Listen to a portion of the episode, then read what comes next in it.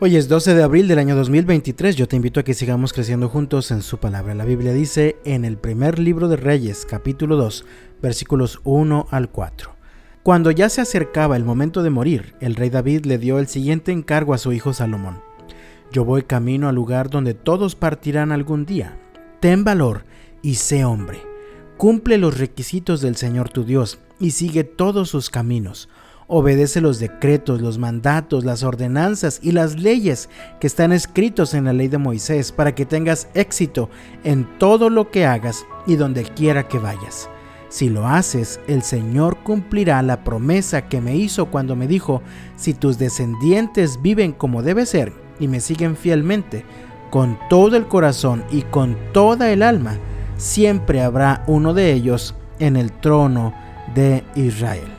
Cuando el pueblo de Dios se acerca a Él con humildad y arrepentimiento sincero de corazón, Dios produce un avivamiento en nosotros. Esto incluye un nuevo compromiso para obedecer a Dios fielmente. El rey David estaba a punto de morir y en medio de un intento por parte de Adonías de robar el trono, Salomón es proclamado como el nuevo rey de Israel.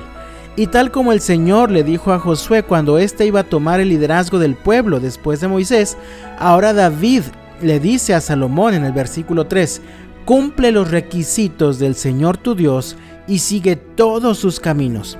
Obedece los decretos, los mandatos, las ordenanzas y las leyes que están escritos en la ley de Moisés para que tengas éxito en todo lo que hagas y donde quiera que vivas.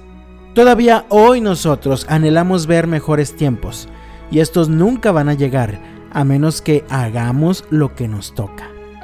Es tiempo de acercarnos a Dios con humildad, reconociendo que hemos pecado, reconociendo que nos hemos alejado de la vida que Él espera de nosotros. Pidamos perdón con genuino arrepentimiento y renovemos nuestro compromiso para andar en sus caminos y para vivir la vida que Él nos modeló en Jesús. Hagámoslo dependiendo no de nuestras propias fuerzas, sino del poder que hay en la gracia de Dios.